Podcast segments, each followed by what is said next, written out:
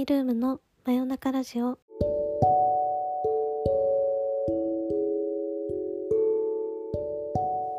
皆様こんばんは。時刻は4月27日の水曜日。22時半になりました、えー、メイルームのオーナーのメイです、えー、ラジオちょっと久しぶりになるんですけども皆さんいかがお過ごしでしたでしょうか？前回が多分ブ配信の方がやってましたかね。うん。でラジオ配信はちょっと久しぶりになるんですけども前回のラジオ配信から今回までの間にあのサロンに入会してくださった方もいらっしゃると思うので改めてこのラジオの真夜中ラジオの説明をしたいなと思私がただただ あの近況だったり皆さんからのお便りをもとにお話をしていくというラジオでございます。私自身ですねやっぱりラジオが大好きで本当にほぼ毎晩眠る前はもうラジオをかけながらかけたまま寝落ちしてしまうこともあるぐらいあのラジオという存在にすごくいつも救われていてでやっぱり朝とかより夜夜中の方が聞くことが多いんですね。なので自分がやる時もあの夜配信のラジオがいいなっていうふうにずっと思っていてで定期的にあのサロンの皆さんに聞いていただく形でラジオを配信しております。今回もあの私の最近ハマっていることだったりものだったり近況だったりお話ししつつえー、皆様からのお便りもご紹介していきたいなと思っているので最後までお付き合いよろしくお願いします。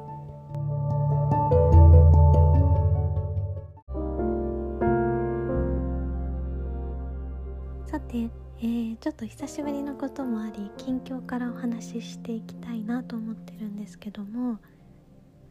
えーとサロンの投稿でもちょこちょこあの投稿してるので皆さんご存知かなとも思うんですけどこここの1ヶ月ですね本当4月中に2回あの関西に行く機会がありましてで実はあのコロナ禍に1回も関西に行けていなかったんですよね。なんかその間に長野とかあと福岡とかには行ってたんですけど静岡とかも静岡神奈川はよく行ってますね。なんですけど関西があまりに本当に私の中で大切な場所というか特別な場所すぎてなんかしっかり楽しめる状況になってから行きたいなっていうふうに思っているうちになんかいつの間にか時間が経ってしまっていてで本当に久しぶりにあの今月京都に行く機会がありましてで最初に行ったのは仕事もあったんですけどでももうそれ以上に本当にその隙間時間を縫っていかに行きたいところに行くかみたいな時間になりましてで2回目に行ったのは本当先週とかですねだったんですけどあの神戸に住んでるお友達のところに遊びに行くっていうのをもう2ヶ月前ぐらいからですね計画していてでそれもあって京都からまた神戸に行くっていうあの旅行も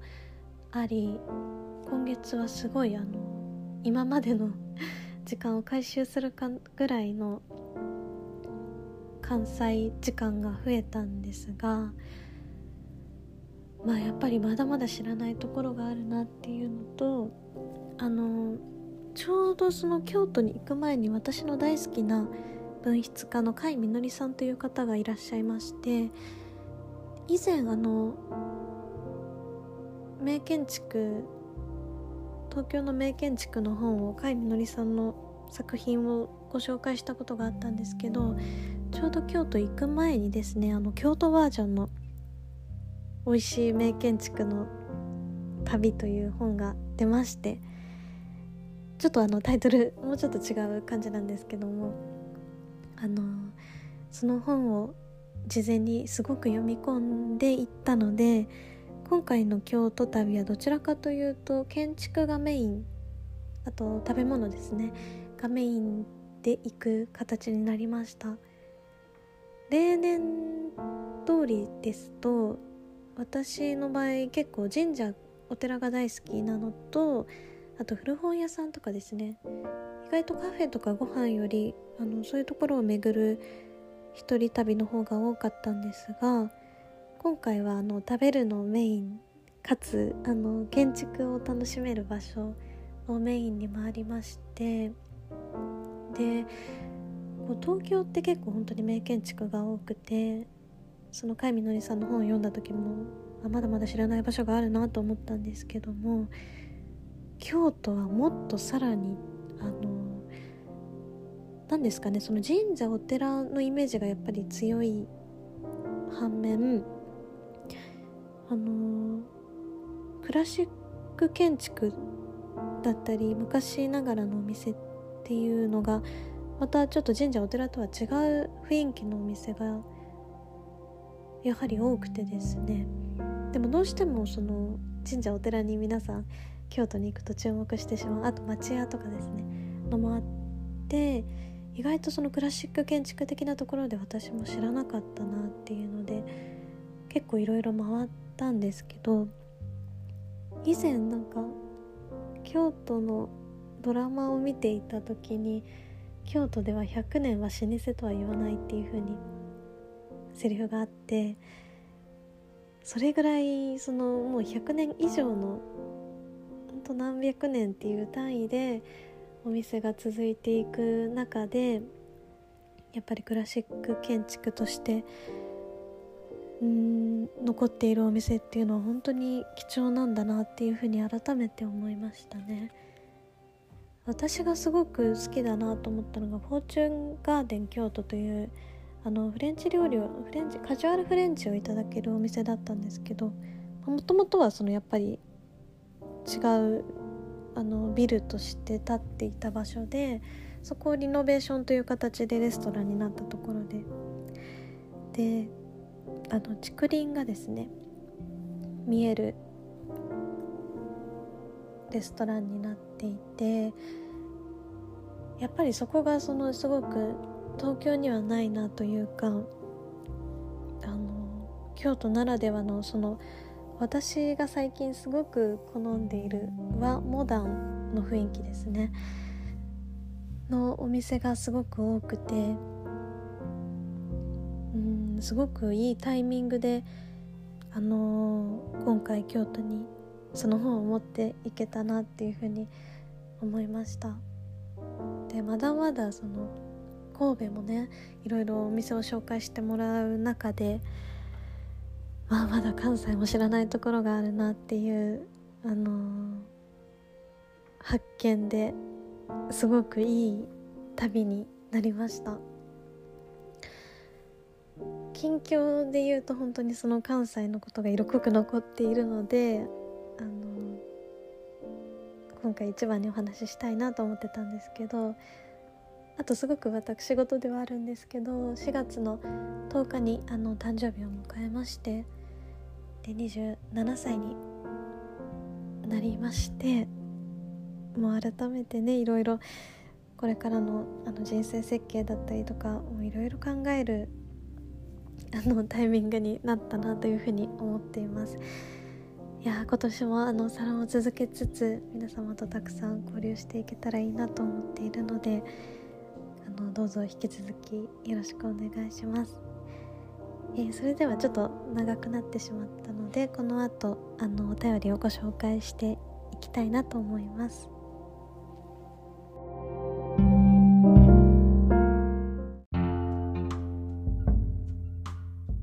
それでは5つ目のお便りご紹介させていただきます。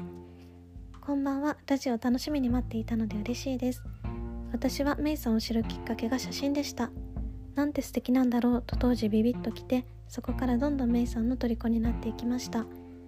気質でしたら申し訳ないのですがお写真を撮る際に何か意識されていることや大事にしているポイントはありますか？かっこ構図色合い雰囲気などなど差し支えなければ教えていただけると嬉しいです。ぜひ参考にさせていただきたいです。ということで、えー、お便りありがとうございます。あの写真をきっかけに知っていただいたということであの本当に嬉しいです。ありがとうございます、えー、写真を撮る際に意識していることや大事にしているポイントなんですけどもえーと私自身ですね写真を始めたのがもう中学生高校生ぐらいの時ででその時はスマホも全然普及出始めではあったんですけどもう今みたいにみんながスマホで当たり前に写真を撮るっていう状況じゃなくってでどちらかというとあの当時カメラを一眼レフとかミラーレスカメラっていうのを使ってあの写真を撮っていました。でその時からあんまり基本的な意識は変わっていなくてというのもあの好きな写真家さんがいたんですねあの何回かサロンでもお話ししている内容にはなってしまうんですけどあの市橋織江さんとあと高橋洋子さんというあの写真家さんが私はすごくその時好きでで市橋織江さんの「パリ」という写真集があるんですけどそれはもうひたすら本当にパリの写真が詰まっているあの写真集なんですね。で私もこんな写真を撮りたいっていうのでも本当にすごく当時意識しまくって あの写真を撮っていたので今でもやっぱりその構図とか色合い的な部分で言うとすごく市橋織江さんの影響は受けているかなって思います。高橋洋子さんも同じ感じではあるんですけどどちらかというとフィルムで撮られてることが多い写真家さんだったので多分市橋織江さんもそうですかね。っていうのですごくうん写真の雰囲気的なところで言うとそのお二方の影響を受けています。でまあずっとそのやっぱり10年以上ですかね写真を撮っているのもあって慣れ的な部分もあるんですけど常に意識してるのはやっぱり余白とあと平行であることですね。あの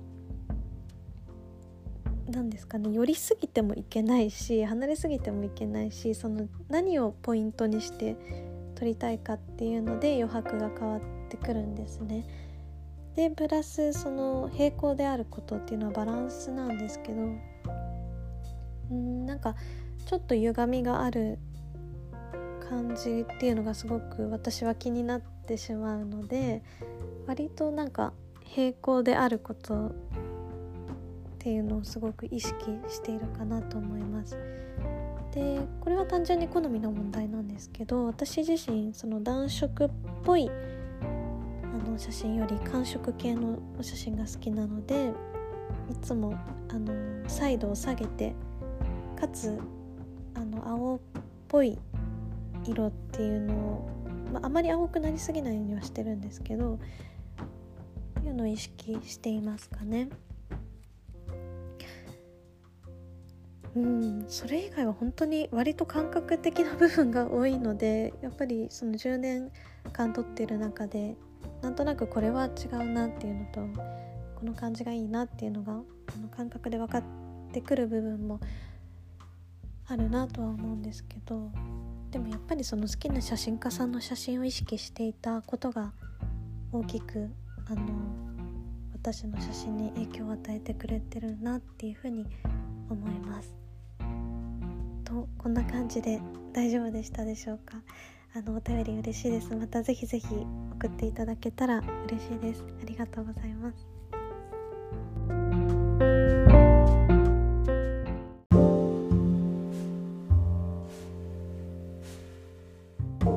2通目のお便りのご紹介です。ありがとうございます。メイさんこんばんは。ラジオ配信とっても嬉しいです。東京は春が訪れたと思ったらあっという間に初夏がやってきたような陽気ですね。唐突な質問で申し訳ないのですがメイさんはお家で過ごす時や眠る時はどんな服装で過ごされていますか？メイさんの生活についてお聞きしたく差し支えなければ教えていただけたら嬉しいです。ということで、えー、コメントありがとうございます。メッセージありがとうございます。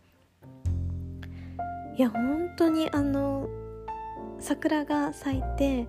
でこう散ってっていう中で暖かくなってきたなと思ってたんですけどなんかその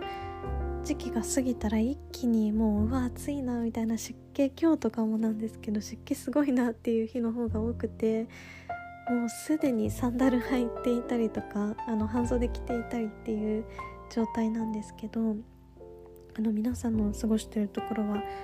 どんなお天気ですかね？東京はすでにちょっと暑いです。えー、そして私があのお家で過ごす時や眠る時の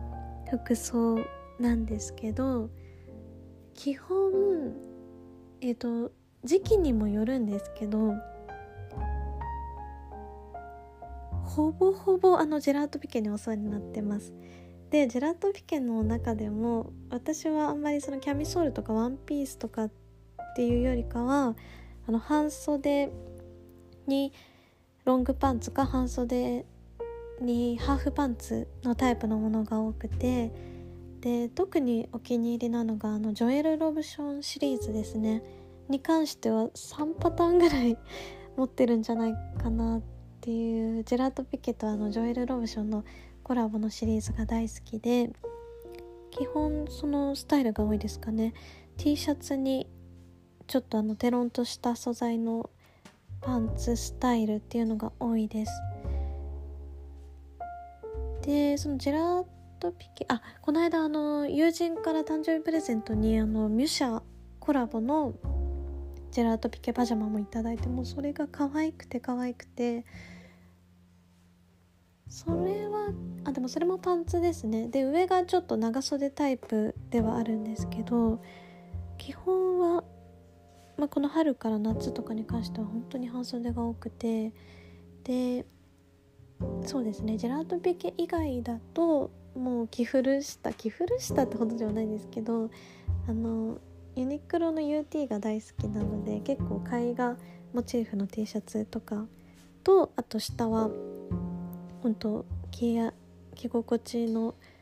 動きやすいパンツスタイルっていうのが多いです。でやっぱり夏場とかは意外とクーラーつけて寝たりするのであんまり寒すぎない格好で過ごしてますかね。で冬は冬で本当にあの寒がりなので私の部屋が結構寒いのもあってもう冬はがっちりもうモコモコのあのパジャマを着ています。それもやっぱりジェラートピケ率が高いですね。うん。もおすすめは本当にジョエル・ロブションシリーズです。これは結構毎シーズン出ているのであの多分調べたら出てくると思うんですけどメンズもあの男性ものと女性ものどちらもあの展開しているのでで冬バージョン夏バージョンっていうのもどちらもあってもう本当にデザインが大好きなのでぜひあのチェックしてみてください。私のヘアスタイルはだいたいそんな感じですね、えー、参考になりましたら幸いです。お便りありがとうございました。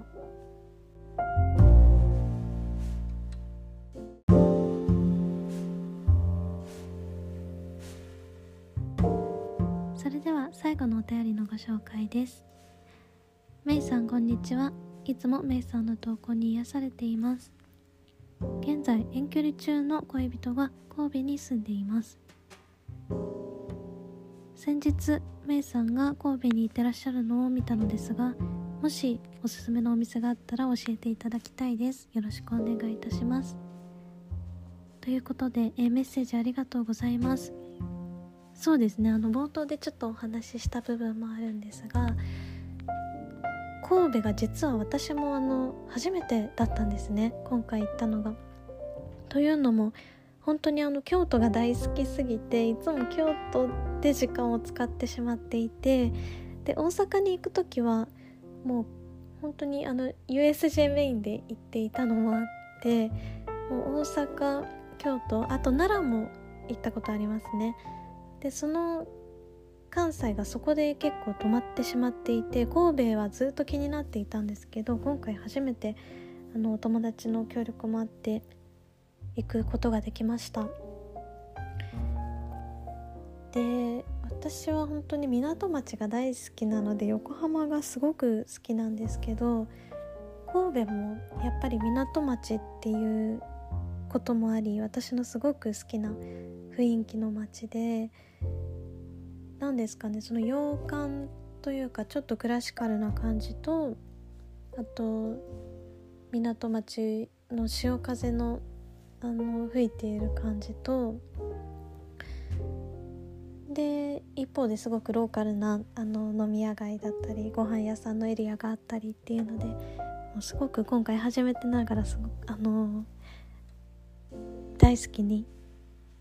大好きな街になりました。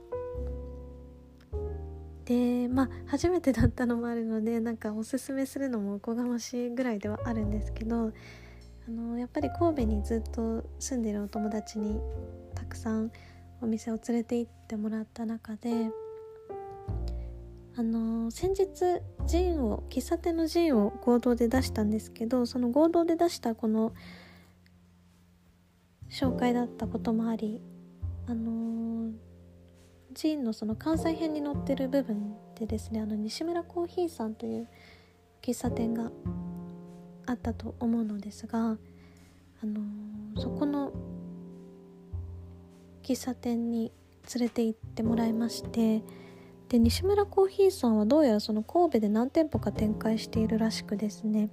あの私が行ったのは2店舗本店とあと北野坂というちょっとあの洋館が立ち並ぶショッピングエリアのようなところがありましてそこが結構洋風な街並みなんですけどそこの店舗2店舗にあの伺いました。で本店の方でモーニングをいただいてでその北の坂店の方ではあのもうそのモーニングのままはしごしたのでクリームソーダをいただいたんですけどもうそちらの雰囲気が本当にすごくよくってでなおかつすごくあの空いてたんですねその時。その友人曰くもう前回は30分ぐらい待って大変だったからちょっと覚悟していった方がいいかもっていうことだったんですけど行ってみたらもうほぼ貸し切り状態で他のお客さんがいなくってであの「めいちゃんついてるね」っていう風に言ってもらったんですが今回でもすごい神戸旅の中で嫌な思いをした瞬間が一個もなくて全部ついてるなっていうことばかりだったのであの相性がすごく良かったのかもしれないです。という中でその西村コーヒーさんは私のあの一押しですねあと神戸の人からするともうすごく餃子の有名な町らしくあの絶対に神戸に行ったら餃子を食べた方がいいというふうに言っていたので私が行ったのはひょうたんさんっていうところとあと万円さんというところですね。で本当は行きたくて行けなかったのが一郎さんというところなんですけどこの3店舗はすごくあの有名で美味しいらしいので餃子好きの方は是非チェックしてみてください。そんな感じで、えー、神戸のおすすめいかがでしたでしょうか？是非あの関西に行かれる際はチェックしてみてください。お便りありがとうございました。